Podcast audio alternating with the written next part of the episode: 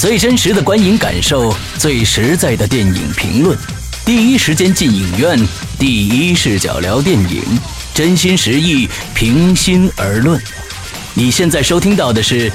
观影风向标》。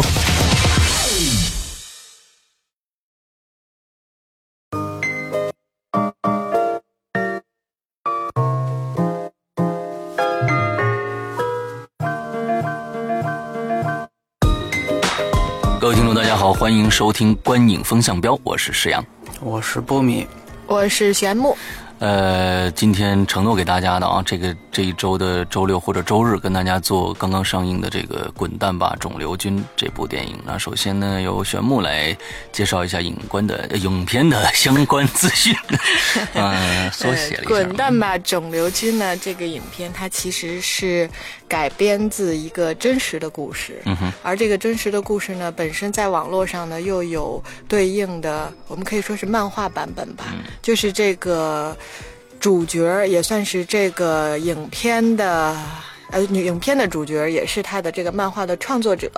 自己的一个面对肿瘤君的故事。那这个影片呢是在八月十四号上映的，嗯，那在啊十三号上映的，现在上映了三天，票房在这第四天了，票房现在是在一点五亿左右。呃，影片的这个主演呢，呃也算是比较一线啦，白百合。呃，吴彦祖，那这两个人呢是核心的演员，其他人呢，呃，有像李媛儿、刘炳林、程一，然后里边有像沈腾这样子的客串演员。嗯，那影片的导演呢是韩延，他之前的作品并不太多，也也有过一部类似题材的影片啊，第一次。第一次对，对，第一次是那个 Angelababy 主演的一个影片。嗯，呃，那大概电影的信息就这些吧。它是由万达影业、果实，然后还有安乐出品的。嗯嗯，博敏还有什么补充的吗？嗯，是差不多，差不多二 D，然后哎有 IMAX 版本是吧？对，有 IMAX 版本，对，没错没错。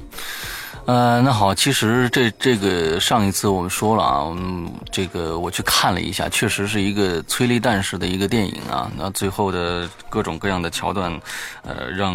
这个我在旁边我就一直在听着左边右边的这个女生啊，都忍不住的在在在在这个各种纸巾呐、各种抽鼻子啊什么的，有一些动作啊，全场都有这样的声音。那确实挺感人的一部电影。那我们来聊一聊这个电影的一些我们的一些评价吧。啊，首先是剧情，波米多少分？嗯、我是五分儿。五分，我是六点五分。我是七点五分。啊，我们这个我其实觉得终于有了一部女性题材的电影，玄木可以多说一说。嗯，呃，我们今天分数悬殊还蛮大的、啊。对，非常的大。嗯，我是这个影片的点映的时候，应该是上周六吧，嗯还是周日去看的。呃，因为去之前呢，我说实话，这个可能圈内的朋友对这个影片的期待值还是蛮高的，嗯大家都把它捧为一个就是接接棒这个暑期档的捉妖和这个煎饼侠。之后的一部可能会是票房很好的作品，当然从票房上来看，目前看并不不如预期的理想啊。嗯那单纯从以电影的这个本身角度来讲呢，呃，说实话，我看完这个电影跟我的预期差不太多。嗯。就是我我想这个类似这种剧情啊，这种类型的影片，它达到的效果跟我最最深的预期是差不太多的。嗯，那也也很坦白的讲，这个电影呢，我确实准备了纸巾进去的，那我这纸巾一包呢就用完了。嗯。是说实话是特别特别催泪，呃，就比我想比我想象的催泪呢要更严重一些，就是它的哭点泪点呢比较多，呃，就其实故事很简单，进电影院之前呢，你也能大概的去知道他讲了怎样一个故事，就是一个面对肿瘤君的一个女孩，然后在医院中。在他面对这个病魔的过程中，一直的那种坚强乐观去面对这一切，留给他身边的人。虽然这个面对这个病是痛苦的，但是他带给我们的这些能量是特别好的。嗯，那整整体上故事是这样，当然最终也没有办法去摆脱最后他离开我们的这个结局了。嗯故事其实很简单，那为什么我给的分数相对会比较高呢？其实我最终被感动的是，他讲述这样子一个故事的那种，嗯，怎么说呢？细节。嗯，他这里边的细节其实我觉得蛮多的，不管是从他爸爸妈妈知道他生病的那那一点，包括可能有一点上我觉得特别感动，就是他爸爸在超市不知道该怎样去买薯片的那个状态，以及后面这个白百合对着妈妈说：“你知道我的银行卡密码吗？”是你的生日，就是里面有很多的这种小的细节，当然大的这种让你不停的哭的很多，就这种其实多数我我后后来回想起来，都是这些小的细节让使得我就这样情绪一点一点一点的去积累起来的，而最后最让我感动的，可能就是他就他这个葬礼上的那个视频，就虽然啊，我觉得可能不喜欢的人会觉得他做的太。可能用一个词儿，英文上词儿叫 dramatic，就是太戏剧化，很多东西是比较夸张的。嗯，但是这种夸张呢，在我看来，并不并不夸张。嗯，是能够在我的这种情绪和这个心理的接受范围之内的。嗯，而我觉得，其实我们现在的这种状态，或者是说这个社会缺少的是这种正能量，因为其实人活的长短。都是没有办法决定的，但怎么活，怎么去面对你生命，面对你生活的每一点，不管是好的坏的，这一点是最难的。我们经常会去抱怨很多事情发生在自己身上，但其实你怎么去面对它，是。一个是每个人都要需要需要去这个面临的一个课题，而肿瘤君给了我们一个很好的答案。嗯，那肿瘤君它代表的这种状态和精神，或者带给我们的这个正的能量，我觉得是影片之外最大的意义。所以呢，这也是我最认可它的一个地方吧。所以我也给这个分数。嗯，OK OK，好，我来说说我的。嗯，其实，呃。对于《滚蛋吧，肿瘤君》这个电影来说，从剧本层面来说，我觉得它是一个非常特殊的一个电影。因为，首先，熊顿这个人是一个确实存存在的人。那么，《滚蛋吧，肿瘤君》呢，又是熊顿写的一一个画的一个漫画集。那在这里边就存在一个，到底是一个他是。由漫画改编的，还是有真人改编的这样的一个一有这样有一个矛盾在里边。那所以其实我我觉得这整从电影的这个呃整个的看下来，我又看了一下漫画，其实还真的是蛮忠于漫画的原著的。这个确实是这个样子，嗯，蛮忠于漫画的原著的。所以呢，呃，我觉得这个整个电影就不能用一个比如说一个嗯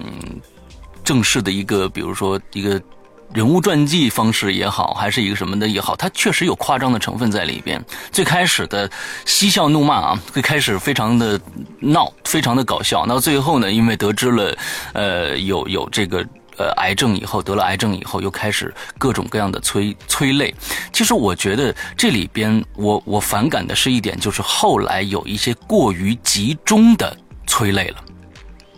过于集中的催泪了，就是说这一点上是让我有一些反感的。我觉得是为了催泪而催泪，但是，我我可以肯定一点的是，就是在这个电影里边描述的对生命的这种价值的肯定，这种正能量的东西，我是非常非常我喜欢的。因为他讲到一点，就是说，既然我们。面对了一个我们其实并无法控制的一件事情的时候，我们只能正面的去面对它，我们只能积极的去面对它，才会对这件事情有更好的这个方向的发展。我所我我觉得这一点是现在在我们。国内的这个社会里边，是一个非常少有的一个一个电影题材。以前我们看到了，不管是这个呃失去的五年是吧？那个白百合 被偷的被偷走的五年，还是第一次也好，这些片子就基本上都是韩式风格的这种啊绝症，完了之后两个人不能在一起，怎样怎样的。唯独我们现在看到了这个《滚蛋吧，肿瘤君》，也可能是。确实有这样这样的一个人，熊顿在这儿放着，他确实是这样去做的。面对肿瘤的这件事情，发生这样的样一件事情，所以我感觉整个对于这个电影来说，对于整个现在的嗯类型电影片啊，是有非常的大的意义在里边。就是我们要积极去面对，我们要笑看人生，因为我们即使再悲观，也不能阻止这个结结局。所以我觉得这个电影，呃，虽然在后面有一些刻意的去煽情，但是我还给了六点五分的呃这个及格分数。嗯，波米。啊，对，呃，刚才世阳说了这一点，我觉得，呃，其实是这样，就是说我这个打了五分，它是怎么来的呢？就是我首先可以肯定的是，它这个剧本啊，作为一个严格的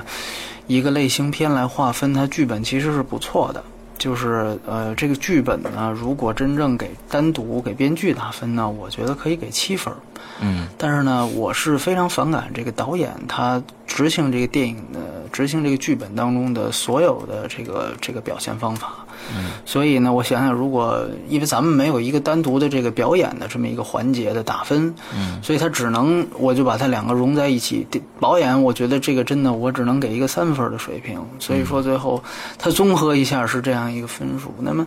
就先说为什么就是剧本我觉得可以给七分啊，因为我觉得。呃，我觉得它真的算是一个严格的小妞电影的这么一个定制，对吧？有很很多人说。嗯，很多人说这个这个电影可能还不太像小妞电影，我我是完全不这么认为。哎，波米给解一下解释一下小妞电影的定义。哎，对对对对对，因为我可以这么说啊，就是说呃，很多人说这个不算小妞电影，是说两点：一呢，是因为他这个好像主角最后就是他把一个所谓的死亡命题给拉了进来，嗯，说这个好像大部分小妞电影没有这样。二呢是说有人觉得小妞电影呢，这个结尾必须是男女主角呃。走到一起，呃，这个，呃，我我个人认为这两点从来都不是小妞电影的判别方法，因为我们可以说韩国有很多的，就像刚才施阳说的，韩国有很多的这个女性定制的电影，都是各种绝症。对吧？这最后都死了，这个你不能说他就呃，也说说是有主角死了就不叫没有这么一个说法，没有定义里没有这么一条。然后另外一点呢，一样就是也没有一条说是男女主角没走到一起，这个就不是小牛电影。你像之前我们看到的，哪怕咱们国内的像《失恋三十三天》，包括《小时代》，这个好像最后男女主角都应该是没有走到一起啊，如果我没记错的话。所以在我看来，像接刚才施阳这个问题。小妞电影的判别方式是什么啊？我觉得主要的判别方式大概有这两点：一是男性角色的陪衬化，嗯，这个是一个非常重要的判定标准。就是在这个电影当中，男性角色啊，尤其是男一号这个角色，他基本上是一个花瓶化的一个处理方法，嗯，就像在传统的电影当中，女性角色啊承担的那个位置一样。就比如说，我们看，比如说像杜琪峰拍的这个《单身男女》，嗯，那你看里边高圆圆这个角色，里边也有吴彦祖，对吧？你看里面高圆圆那个角色，就完全是一个女性角色的花瓶，她自己是没有什么太多的想法的，基本上是会被两个男生的这个这个这个各种的这个追女仔的伎俩所左右她的判断，那么。与之完全相反的反义词就是小妞电影，就是说，在这个电影当中，你可以看到吴彦祖他是一个完完全全是呈现一个花瓶化的状态，基本上只是描写描写白百合在看到他的时候怎么样花痴，这个人怎么样的帅，基本上是。把吴彦祖的这个医生的价值，你说他医术有多高？这个里面不不负责展示。他除了帅之外的这个家庭生活，包括有个女友，这些故背景故事都不都不用展示，因为根本不重要。他就是一个花瓶，只要展现他帅就够够了。这个是小妞电影一个非常重要，因为它实际上是从女性角色的主观视角出发。所以男男性角色是怎么想的？这个在小妞电影里面是可以被忽略的。所以说，基本上，呃，或者说另外一种情况是，就是像《小时代》那样，或者是《欲望都市》那样，就把男性角色给男色化。这也是，其实这里面也有男色化的一种象征，就是说，就是说，处在描写这个男人颜值的时候，就像，嗯，传统电影里面描写女人得给一个身材或者脸的一个特写，嗯，就它属于一种颜值和身材被剥削的这样一种功能性的表达。啊，这个如果说男性角色在这里面，那么你可以看到这个电影它在这方面是小妞电影的一个特质。那第二点很重要的一点就是说，女女主角呢，她一定是一个被公主化、被公主化的设置。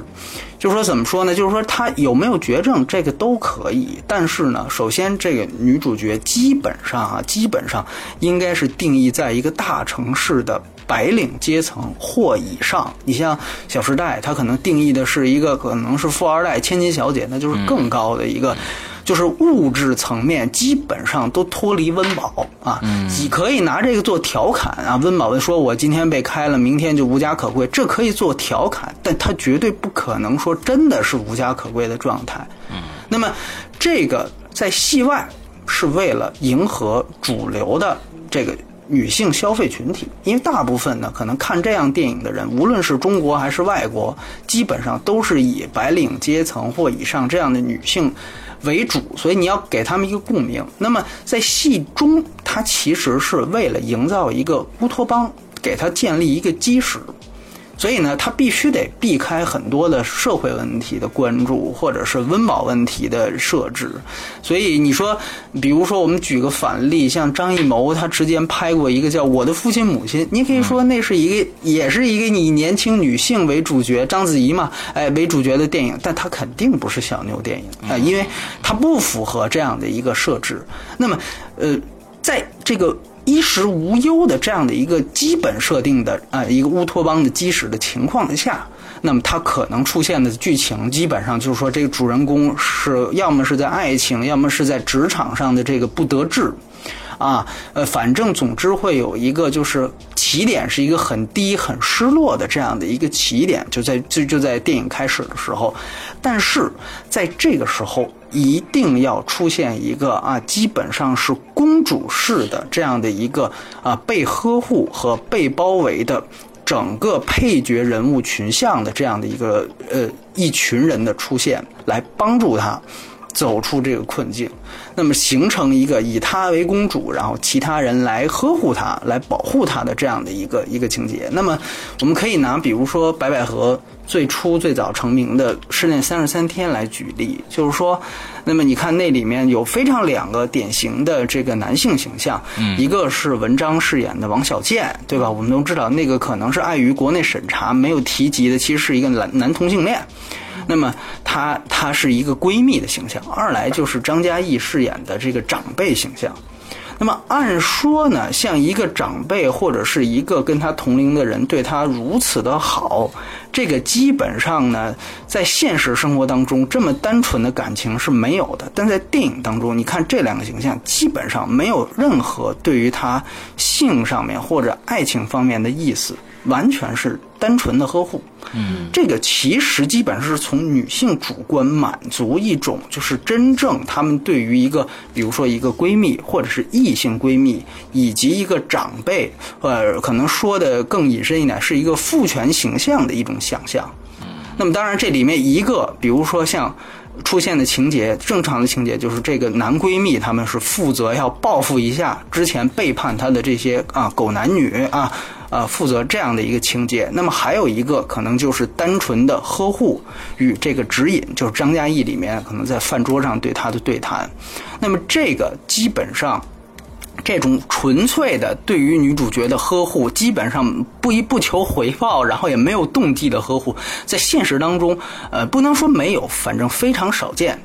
但是呢，在小妞电影当中会经常的出现，基本上就是拿她当一个公主一样，哎，来呵护。那么，呃，看肿瘤君的设置其实是更加明显的。那么，由于这里面实际上是出现了一个，呃。啊，他的父亲和母亲都出现了，而且是戏份不少的，所以这个父权形象没有另外一个外人来代替。但是你会发现，在他的这个所谓的闺蜜团里面，仍然是有，比如说像男同性恋这样的一个，当然他也没有说的很透彻啊。包括还有女女，就所谓女汉子这种，呃，很讨女性喜欢的这种中性的女性形象的出现，包括啊，愿意为他一起剃光头的这样的一种举动。就是说，所以你有的时候你会想，他其中呃三言两语说这个人被单位开了之后，大家都去开 party 了，有都有这是一个在单位人缘如此不好的情况下，怎么能够有这个这么多的这个这个好的姐妹团？其实这些都不是这个电影要讨论的东西，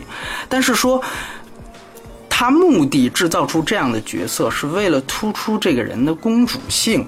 那么说她是公主，就是说她还有一些，比如说很任性的举动。你像在这个电影当中。你们应该都记得，在后面会有一个白百合大闹那个其中一个那个闺蜜，张子萱饰演的那个日企的这么一个一个一个一个举动，哎，对。然后呢，其实闹了之后呢，到最后呢，这个闺蜜还是被她感动了，在这个 NG 片段里面，也不算 NG 片段，就在片尾字幕的时候，她也。递交了这个辞职信，辞职信，你仔细想啊，这个其实这个道理和逻辑是不是那么通顺？呃，其实也不重要。他，但是他想说明的一点，或者说这个电影体现这个电影类型的一点是很重要的，就是说，这个人，这个主角，这个公主式的人物，他可能在境遇上是最糟糕的，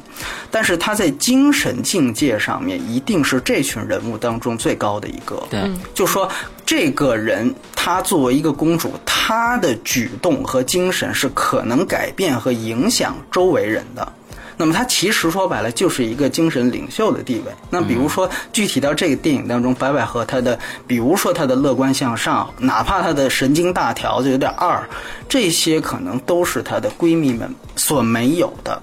那么用这些的精神粗暴的去感染你，大家都会想，就是说，那你这么一喊，就像电影里面台词所说的，这个人其实你对他真的在这个单位是不是有利？这个其实。这个其实是可以商榷的，但是不是这个电影所讨论的。它是一种粗暴的，我就要展现出他的精神境界是会影响其他人的，以此来。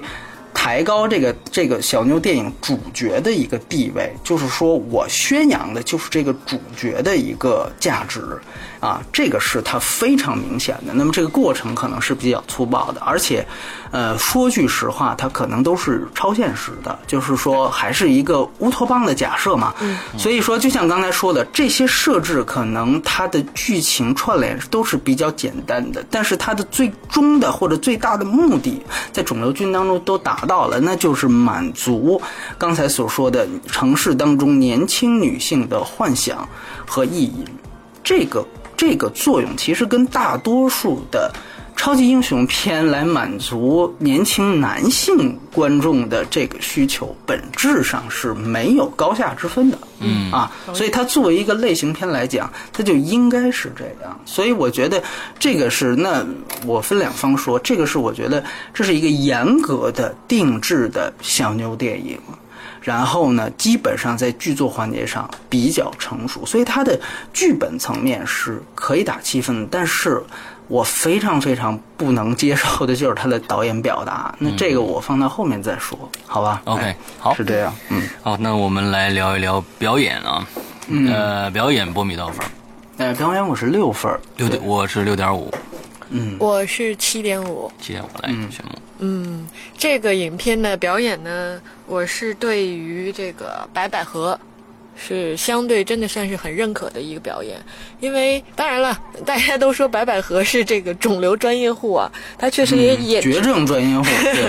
对她真的是演了不止一部这这个类似题材的影片了啊。那这一部呢，她确实就就是为什么说我会给她分数比较高啊？就是其实这个分数基本上就是给她个人的。嗯，那原因呢，也是因为她真的是带着我去感受了熊顿。嗯。去经历他的这种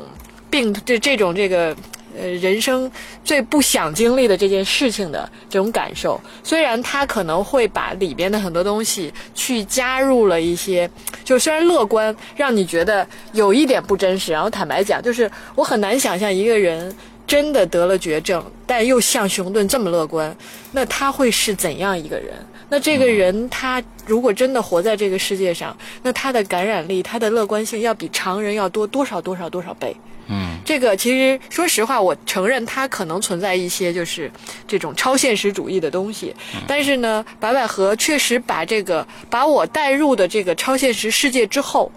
我是认同和并能够真正感受到他那一点点。让你又哭又笑的那种 心情的。而他在这里边呢，就是那些，呃，比如说他刚知道这个自己生了病，说肿瘤没关系啊，切掉啦，就这些，就是那种嬉笑怒骂的这种感觉，是我特别喜欢的。那反正整整个是看完这个影片，我觉得就如果说表演，那真的就是白百合是真的是当之无愧的这个熊顿，就有点像我看到网上有一个评论说，熊顿就是说现实中的熊顿遇到白百合是一个。是一种幸运，而白百合遇到了熊顿也是他的幸运。就是说，他作为一个演员，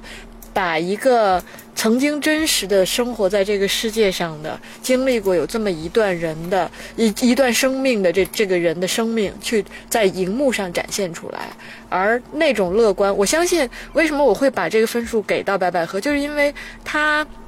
真的能够感让你通过他去感受到。曾经的这个人生活在这个世界上，而他的那种乐观也延续到了我们自己可能的这种生命里。那这种传递，我觉得作为一个演员，他做的是很好的。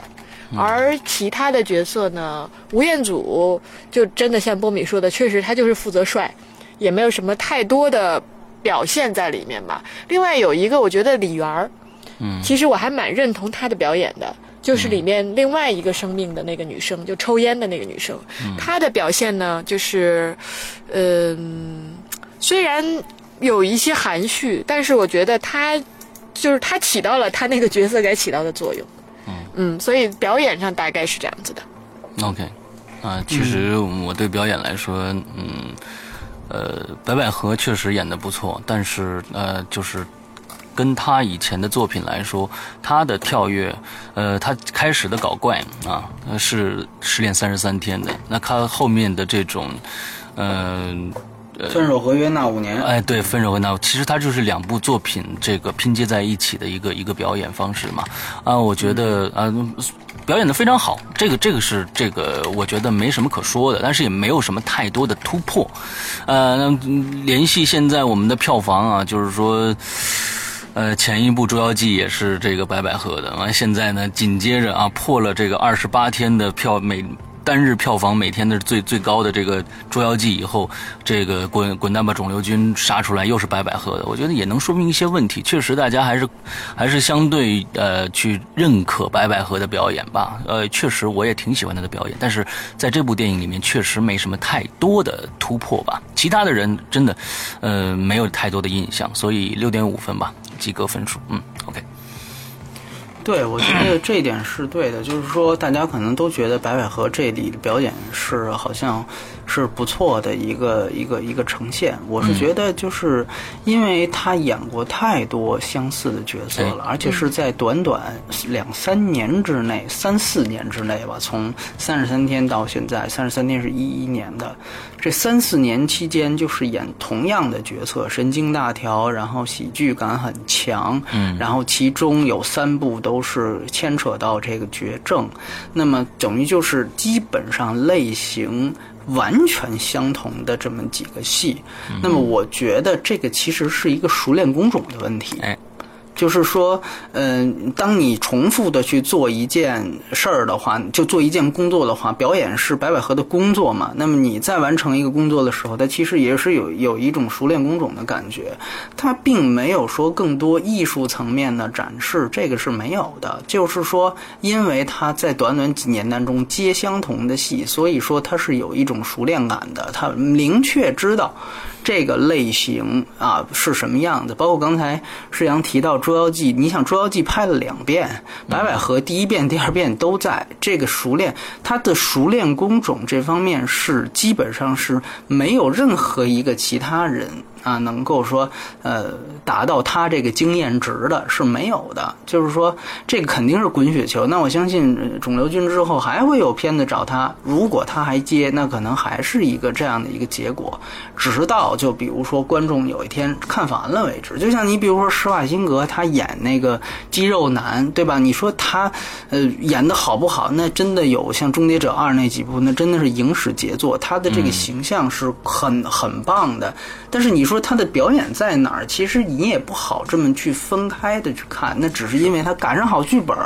可能赶上好电影，他这个就好。然后那，可能分手合约这些剧本烂点儿，那可能就就差点。其实他的表演都是一样的。嗯，所以我我个人觉得，呃，他并不是说，就是说，如果我们说有艺术的表达，那一定是说，比如说有一些像原来呃很很棒的演员，他有一些可能能够挖深层次的东西，那肯定是不是类型片所所能够承担的这么的一种艺术表达。嗯，所以不应苛责，但也不应过誉。我觉得对于他的表演，那吴彦祖我是比较同意。但是这个就是里面有几个这个配角啊，就是比比如说像那个张子萱刚才提到的，包括那个女拳王，就那个是我查了一下叫程一，好像就是这几个配角团的，就是你闺蜜团的形象，包括那个男的也不能叫，应该就是隐隐含的一个同性恋啊，就是他没有直说。这三个人的表演，我觉得是非常糟糕的。就是说，他们的功能性我都能看到，但是基本上，这个每说一句话就让人出戏。这个也跟这个电影的后期配音有关系。就其实我觉得，这里边可能更多的是一种中国电视剧、家庭电视、现代家庭电视剧造成的一种表演方式的一种缺失。他们现在中国电视剧就是家庭式电视剧，全部是小品化的，所以他们在这个里。边表演也是小品化的，他们你说的太对了，他们感感这个意思，对他们感觉是我在表演演生活，其实他们是在演小品，这是有非常大的区隔的，对，对对对，就是说像有几个，这个也跟剧本原机，比如说说当时白百合这个呃肿瘤得知之后，几个闺蜜在这个房间里的这个反应，那个男的在那吃面，然后这女拳王就把这面打倒，就他想制造一个三个人表面想继续维持正常生活，但但其实三个人都已经 hold 不住自己眼泪的那种感觉，但是这个那个整个的那个假设设置的就非常非常生硬，像你所说的这个电视剧感特别强，很多人喜欢这个电影当中二老的表演，就是两个父母的表演，那个我觉得也是因为咱们中国电视剧里面二就是老年这个慈，无论是慈父还是严婆婆的这个形象，在中国的电视剧里面出现的次数是最多的，嗯，所以等于是。是两位老人关心晚辈，为晚辈生活操心，无论是哪方面的操心，呃，这种角色在中国的电视剧里是有大量的熟练工种的。嗯，所以说他们找来两个，我那两个人，你说他，你确实叫不上名字，但都是熟脸儿。尤其你如果经常看国产电视剧。都认识，对，就都觉得这个是跟哪好几个电视剧里我都看见过这样的，就基本上都是这样一种。为什么他们就是熟练工种？所以还是说那句话，就是说基本上这些人都是一个功能性的角色，所以说也没有说其他方面的，就是哪怕你比如说那女拳王拿了一个金腰带，她最终她的意思还是要通过电视来去感谢白百合。嗯，这也是一种精神影响，就是他们自己的独立生活，这个是不重要的，他们是没有独立人格的，他们都是服务于白百合这个角色的，所以说。这个一点，当然我不太满意的是，他这个因为就像施阳说，这可能是对的，就是电视剧化导致的这个后期被配音和环境声的这个捏合非常的差。嗯，就我就记得那个李媛那个角色骑着摩托带他穿到那个大屯后面那个隧道，然后在那个桥上那段话。包括吴彦祖跟他们屡次在医院天台的对话，这两段对话典型的这种后期配音跟环境声的剥离感，这是非常强的。嗯，可能可能我觉得，如果比如说是你进入到剧情了，你你正哭着呢，可能你不会听。到这种东西，我是真完全没意识到。对，但其实这个这个后期配音和这个环境声的混音真的非常的糟糕。这个真的就是一个二流电视剧。你在国外的这些原来梅格瑞恩演的那些小牛电影当中，基本上我们还没达到那个水平。就它技术环节的粗糙，这个是我对这个电影最大的诟病一点。所以这个也影响影响到了他对表演的呈现，一定的，因为说台词嘛。对对对，嗯，OK。好，那我们最后聊一下这个娱乐性啊，娱乐性要有爆点了。波米多少分？我是四点五。哎，好，那看，你看爆点来了，我七分吧，嗯。我也七分，那爆点先说吧。我别别别，咱们还是把爆点留到最后，是吧？还是你先说，你先说，你先，我先说，是吧？呃，娱乐性其实，嗯，我觉得这从从几方面吧，本身这个《滚蛋吧肿瘤君》在前期呢就拥拥有一大部分的呃这个平民的观众啊，就是说看他的漫画，还有一大一大批的明星的这个这个这个。过读者，其实他的最开始就是因为这样的一个一个事情啊，一个嗯，面对了肿瘤这样的一个事情，还能笑看人生这样的一个呃一个事件，那么很多的明星就去关注他。那么在这部电影的这个过程宣传过程中，我觉得这些明星也起到了非常大的作用啊，包括王菲啊什么的之类的，他都去关注这个这个这个漫画。嗯啊，我觉得这从这一点上来说，娱乐性在在这点娱乐性上它是有的，所以很多人都在关注这一部电影的发布，完了之后想去。看看看到底有多感人？那其实大家也都知道啊，我们就是为了去流泪去看的。对我觉得这一点上来说，呃，这个它是成功的。呃，另外一部就就另外一点呢，这个我觉得在里边确实，呃，其他人不说，白百合这个手链工种呢，确实把这个这个戏呢从头到尾贯穿的也非常的好。里边前面的笑点，后面的哭泪点，什么所有的东西，嗯，结合在一起，我觉得，嗯，还是一部挺好看的电影。虽然是。嗯，是是一个一个悲剧啊，是一个悲剧，但是我觉得还是挺好看的。嗯，这就其实我我的我的我观点非常简单，对，小木。嗯，呃，其实接着诗阳刚刚讲的来说呢，就这个影片，就像我最开始说的，它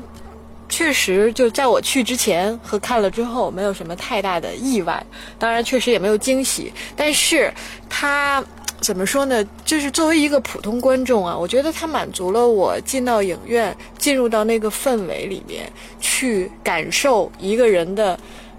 哪怕是有一点超现实、漫画式生活的那种状态。嗯。而这种状态反观过来，带给我个人生活的那种积极向上的精神和状态，我觉得是这个电影最大的意义吧。嗯。可以这么讲，这么这么讲说，就是说，因为毕竟。嗯，这种就是说，我们经常会在电影作品里边去看到绝症啊，人没有办法像我们希望的活多少年、几十年，甚至上百岁，就这种大家期望的这种人生。但是，呃，它能够带给我们的东西，就是你去怎么去体会好好活着这件事情，就是说你没有办法去控制你的生活。对吧？哪怕像熊顿这样子积极向上，她这么好的一个女孩，她也要去面临这种事儿。那也就是经常我们日常生活中，就是说你自己觉得自己各方面都做得挺好的，嗯，那为什么还会有这样子的事情发生在你身上呢？嗯，那我们既然没有办法去控制很多事情的发生，但当它来了之后，我怎么去面对？那我觉得这个电影给到的意义是最大的，是最值得我们从电影之内或者是之外去体会的。那滚蛋吧肿瘤君，我觉得我我个人喜欢的就是这种精神。那这种精神可以延续很多的东西，因为其实，在呃我的生活中，我曾经接触过一个，就是有过，当然他是不是最终不是恶性肿瘤啊，是良性肿瘤的一个朋友。那他当时经历的这个过程，说实话，我就是。那是我第一次真真正正那么近的去经历这件事情，那件事情给我的触动是很大的。而在这个过程中，那我觉得人自己的精神是最最重要的，就是他的那种精神状态和最终他如何去面对，和能不能真的战胜这这个病不不能我说的这战胜，可能不是说你真的就是让它消失了啊，而是说你从某种层程度上去。克服掉它，那种心理上对病痛的影响是特别大的。而我觉得，真的在咱们生活或者社会上有那么多患病的人，那熊顿的这种精神，如果让他们看到，我觉得可能带给他这些患病的人以及他们身边人。的生活的那种状态和意义会是更大的。嗯，其实我觉得这里面也不见得是只影射到呃患病这个对对对，那肯定的，普通人肯定也也是有用。但是我觉得可能对于患病来讲，他们的感觉会有另外一种感受。嗯，我这个我没有办法去揣测直接啊。直接的一种感受。对我没有办法去揣测，但是我觉得整体上，不管对于普通人和真正患病的人，我觉得它都是有它的意义所在的。那我给到这个分数，更多的是从这个正能量的层面去解释。OK，嗯好，来波米，最后，嗯嗯，就是首先我是觉得，因为这个戏呢，我自己是没有这个嗯就没有被感动的地方。然后呢，就是而且到后面是越看越烦，这个是嗯我自己的一个、一个感触。这个我觉得这是确实是因人而见、因人而异的一件事儿。嗯嗯因为比如说我我泰囧，比如说泰囧这个片子吧，泰囧这个片子我觉得挺好的，然后呢我也笑了，然后我笑的地儿也挺多的，然后我觉得它也挺挺挺不错的，完整度也挺高。但我问我几个呃朋友，有其中有人就说泰囧这从头到尾我就没乐过，然后呢哦就越看越烦，就不断看表，说这个片子怎么能够这么冷呢？就把这么一堆冷笑话，我就我当时想，那这跟我的感觉完全不一样，我都把我逗笑了，但是。嗯笑点和哭点都是不一样的。对对对，那肿瘤君我一下我就体会出他的感觉是什么样了，就是旁边的人都已经不行不行的了，但是我这儿就非常就是坐立不安，就如坐针毡。我觉得这电影这么长，就一百二十八分钟，我就是我是觉得它实在太长，这个是我。个人的这么一种感触，因为这个娱乐性嘛，它有一部分它一定可能是关乎于个人的这个观感体验的。那我的观感体验就是我这个样子，那这是一方面。那另外一方面，可能接着刚才没说完的话，就是说，我觉得它剧本层面是七分，但是导演我觉得是非常非常糟糕的。就是刚才其实玄牧提到，白百合是一个这个绝症专业户，他之前演了那么多的绝症片子，呃，什么那五年也好，包括可能分手合约也好，呃，包括这个呃小妞电影专业户，那就更多，呃。其实这个导演韩延，他之前拍的唯一一部长片也是绝症，也是绝症类型的这种爱情片。这个，呃，是不是小妞电影我？我可能还还还可以商榷，但绝对是这个大的这个粗线条的划分的话，这个爱绝症爱情片是绝对算。就是他那个第一次赵又廷和和这个按照 A B 演的，哎，A B 演的，那么。应该说，那个片子基本上它的所有特质，因为当时我也看了，呃，那个片子的所有特质基本上都被继承甚至放大到这个肿瘤君上。就如果大家对这片子特感兴趣，你可以去看看第一次，基本上它的所有电影手法，或者说它的导演的所有手法是完全一样的。嗯嗯那对于我来说，第一次最大的一个问题，也是我讨厌肿瘤君的一个问题，就是说他这个电影是没有电影感的，就这种电影感的成分甚至低于《煎饼侠》。啊，因为我就是主要说这个片子在哪儿，就是说一来就是这种大量的，就我们经常呃批评一个片子，就说这个说他拍的像 M V 一样或者怎么样，经常用这个词，但我觉得到肿瘤君这儿，这个词可能是最恰当的。就是说，他的这个 MV 化是非常非常严重的。就是说，你可以看到他的所有的摄影的用光基本上都是泛光，然后呢，这个暖色调是贯穿始终，就是它没有任何的色调变化。然后呢，就是无论这个剧情发展到什么样，就前面它特别搞笑的时候暖色调，后面呢煽情的时候还是暖色调。然后呢，基本上就是这个所谓 MV 化也是，就是说它的所有的衔接，比如说像它，因为这个电影有大量的想象的女主角主观想象的镜头嘛，它还做了这个变幅，对吧？变化幅的这么一个做法，这个想象的这个所有的这个跟现实的这个切近和切出。这个都非常的生硬，在我看来非常非常的生硬。嗯，然后呢，其实你仔细想想看，他这个变幅有没有意义呢？我觉得他唯一的意义就是他担心观众看不懂，所以就把这画幅故意变一下，剩下没有任何的说更深层次的意义，完全完全没有，而且好像也不太统一。我记得是有一段好像也没有变画幅，就是他想下吴彦祖那一段。跟那个吴彦祖在那个密，就是那个储藏室，也不是哪儿，就医院的一个一个储藏室，然后他们就幻想到自己在那个椰树林那儿，那一段我注意到也没有变幅，就是它这个也不太统一，我不知道它这个更深层次的意义是什么。然后主要是它想象部分和这个现实部分的切进切出很糙，它造成的这种割裂感是非常强的。所以我挺同意实际上说的一点，就是说确实是它每一段每一段的小品化，这个就会造成它这样的一个问题，就是说它。所延展出来的一个问题是什么呢？就是说，它的这个煽情的部分和喜剧的部分的分裂感，在这个电影当中，你细想想是比较切的，对，是比较强的。就是说，所以说呢，他这个片子呢，有实际上是有些，就是由于他这个分裂感是非常影响到他。对于刚才可能玄牧提到的这种一个绝症患者，他看待生与死这部分心态的描述的，嗯，就是说，你想想他前面大部分的经历都是在描写，比如说他想象吴彦祖怎么怎么帅，然后呢，我要跟他怎么怎么互动。刚才刚包括刚才我提到的那个在椰想象在椰树林里面的环境啊，包括想象那个有一个韩剧的那个环境，就是那个他们两个人忽然说，哎，在忽然说韩语。就那一段，呃，像这些东西完完全全是展示他对这个男主角的花痴，就这样的喜剧成分在前面太多，导致了他在后面直接转向。这个所谓的对生死状态的反应当中，一个是声音，二来一个他就没有前面的铺垫，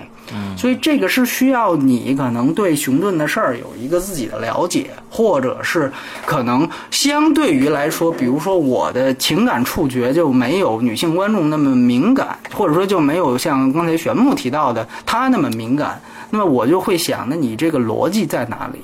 那我当我去想你这个建构问题的时候，你你的煽情对我就已经无效了，因为这个时候我就已经出戏了。嗯，所以说，我觉得他本可以，比如说在展示生死状态的时候，可以把他的喜剧方向放下，但没有办法放下的一点，也是因为最最最开始我提到的，它是一个小妞电影的定制，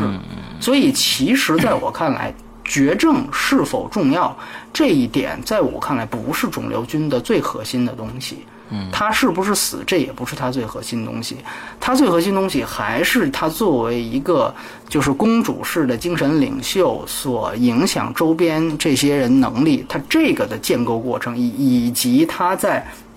一个比较低的这样的一个失落的状态下，如何被保护、被呵护，然后满足所有都市女性情感的这个作用，我觉得是最重要的。嗯，而且换句话说，毕竟咱们退退一步讲，不是所有的女性都像她一样，在这么早的年龄就遇到绝症这样大的事儿，但可能确实所有的女性观众都会在职场或者情场上各或多或少的遇上这样的问题。嗯，所以在我看来，如果分一个核心的话，肿瘤君这个事儿，就是绝症这个事儿，也只是服务于它这个小妞电影类型的建立。那么这个类型，它实际上服务的这个这个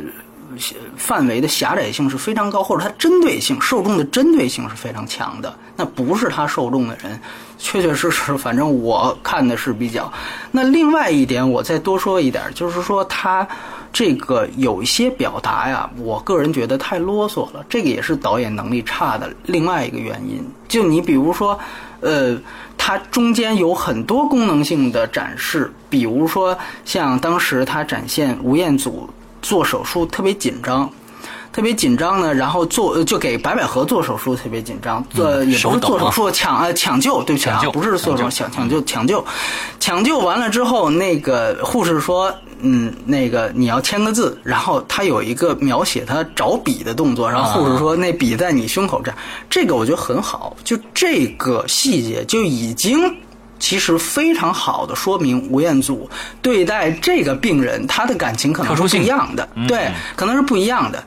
但是呢，我觉得，哎，我刚觉得这块不错，结果回到厕所，他又交代吴彦祖两个动作：一是就是手抖，然后在那儿神情恍惚；二来就是管那个人要烟，要烟还不够，手抖着抽完烟之后又跑到这个马桶里吐。我觉得这后三个表达都是赘述，你前面有这一个找笔啊，就已经非常明显了。我觉得你因为这四个交代其实都是一个意思。都是展现啊，这个他对于白百合这个不像普通病人一样，那么你其实说完第一个，我就都明白，所以这后三个我就看着就就就摇头。这种赘述比比皆是。你包括可能玄母刚才比较喜欢的是说提到了一个，就是那个老人家他在那个超市啊买东西的时候哭。其实他在之前有一个情节，就是说二老呢在这个呃呃这个医生的这个办公室听完病情，二老出来，然后呢这个。呃，父亲说了一句话，就是说你先去陪陪他，我出去买点东西。说这句话的时候，就已经是一个欲，就是就是就基本上是一个要哭出来的这么一个状态，对吧？就是那句话的台词就已经和他的表情就已经给的很清楚，就这个二老一直在。呃，压抑自己的感情，但是已经就压抑不住，有一个悲伤的情绪了。在这样的一个一个情况下，他还是去交代了一个超市的情节。那这个超市的情节的用意和功能性，和前面这句话的功能性也是重复的。在我看来，第一句这个刚刚好。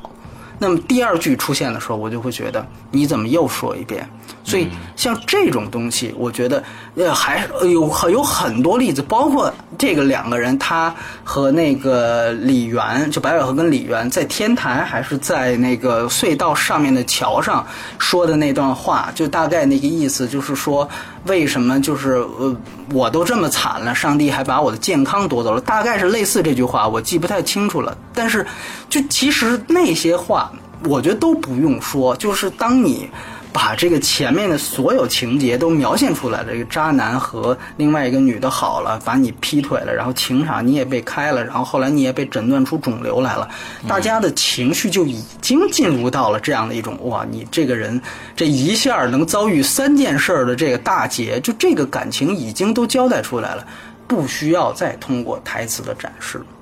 所以，但是后来我又想呢，他为什么要？不断的在重复，不断的在这样做，就是因为他需要去平衡和调和，因为他前面喜剧成分太过分裂，就讲这个花痴女如何的花痴，这种东西太过的分裂，所以说他有一些明明可以通过镜头语言去表达东西，他必须要把它说出来，这个就造成既分裂又赘述的这样的一种结果，所以我觉得这个从。导演的层面上是非常差的，所以说我个人感觉，包括你像超市这些东西，它不断的这种累积的煽情，这个是我比较反感的地方。当然，我说我如果说有优点的地方，我觉得它应该是都维持在什么地方呢？就是说啊，呃，我记得好像是白百合这个，就是呃，他告诉他妈妈密码那一段，啊，他告诉他妈密码那一段之后，呃。他这个导演做了一个镜头衔接，他接了两个空镜头，一个是一个大烟筒在冒烟的大烟筒，然后又是一个全景，是一个北京国贸那一块的全景。但是呢，里面除了国贸三期那个建筑最高的，还是一个冒烟的大烟筒。就是他用两个这种冒着烟的大烟囱的空镜来衔接，告诉他妈妈密码那一段。因为密码那一段的功能性很明显，就是告诉你这个人快死了。嗯。那么突然之后接了两个带烟囱的这样的一个画面，其实它是有这样的一个暗含的意思。虽然我也不知道，就淋巴肿瘤跟这个雾霾到底有没有直接关系，但是导演是衔接了这两个镜头的。我觉得反倒，如果你很多的表达都是这么讲。啊，我是喜欢的，我是喜欢的，而且他没有，因为我这个这个不是过渡期，因为他肯定，如果你要接了一个烟囱的镜头，我可能还不会去想，他连接了两个，这可能是确实是因为大部分观众没注意，是因为妈妈给密码那一段太煽情了，后面就正擦眼泪呢，可能就没顾得上看。嗯，但其实那一段我注意的非常细，就是说他这两个镜头停留的时间都非常长。就是，所以说这个东西，我觉得你这种表达是不要什么都说出来。你说出来之后，这个导演这个导演方法就非常低级。嗯，所以说，综上所述，还是可能贯穿前几期我们对于，呃，我对于呃类型片的看法，就是说小妞电影初见成效可能是章子怡的非常完美。再到白百合的三十三天在票房上获得成功，这么一来，这个类型片在中国已经小妞电影的类型片已经算是最长的一个类型片了，和喜剧一样是最长的一个类型片，已经有了大概六七年的发展史。你看，六七年就已经算是中国最长了。嗯，那么这么长的一个类型片的积淀，包括白百合、韩延自己都有相应类型片的积累。但是如果你让我现在去看这个电影的成色，它从导演包括各个方面的表达，可能还稍逊于《失恋三十三天》。嗯，就如果真正量化成分数的话，那我觉得在类型片上，这反倒是一个退步。我个人感觉，或者起码它没有进步太多。那我个人感觉，肯定它不是一个我们前面提到的《捉妖记》或者是。破风那样的一种成就，所以这三点原因让我就是每一个都减一些分数，就成了现在这个 你们俩所谓的爆点。对对对对对，嗯嗯，我觉得是有理有据的啊。就我们我们呃，各自有各自的角度。对，你看女性角度，对不对？啊，对对，我觉得都很重要。我是中庸角度，反正这边这个波米波米是纯粹的电影角度，我们没有没有没有任何的那个什么，都讲出了道理，对吧？呃，那这个爆点呢，也不算什么太大的爆点。嗯，刚才。我得爆粗口才算爆点，是吧？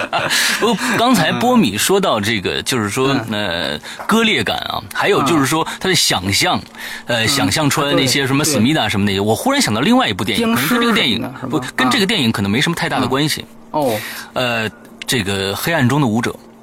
那个是个割裂感更强烈的，但是他就是要这种割裂感啊！一个现实，一个一个女主角的比奥克脑袋中、脑海中想象的那个音乐的世界，所以我觉得这个大家要要想，那也是一个一个非常非常悲情的一个电影啊！那要没有看过的话，可以去去找一下《黑暗中的舞者》去看一下。嗯，那个戏其实就像刚才所说的，它就是有极大的社会问题的表达。嗯。就是说，这个社会逼着这个人，他最后必须要做这样的一件事儿。他好像最后是杀了人，然后最后被绞死了嘛，对吧？那么他必须要逼着人做了这件事情。实际上，他实际这个电影的社会性是非常突出的。嗯。所以说，这个就肯定不是一个商业类型片，它肯定是两两回事儿，它肯定是两回事儿。对，所以说那个那个给它的空间就非常大。它比如说，它可以有很多呃，比如说一些这种很残酷的画面的展示。对，然后他的臆想当中的美好和现实当中的这样的一种反衬，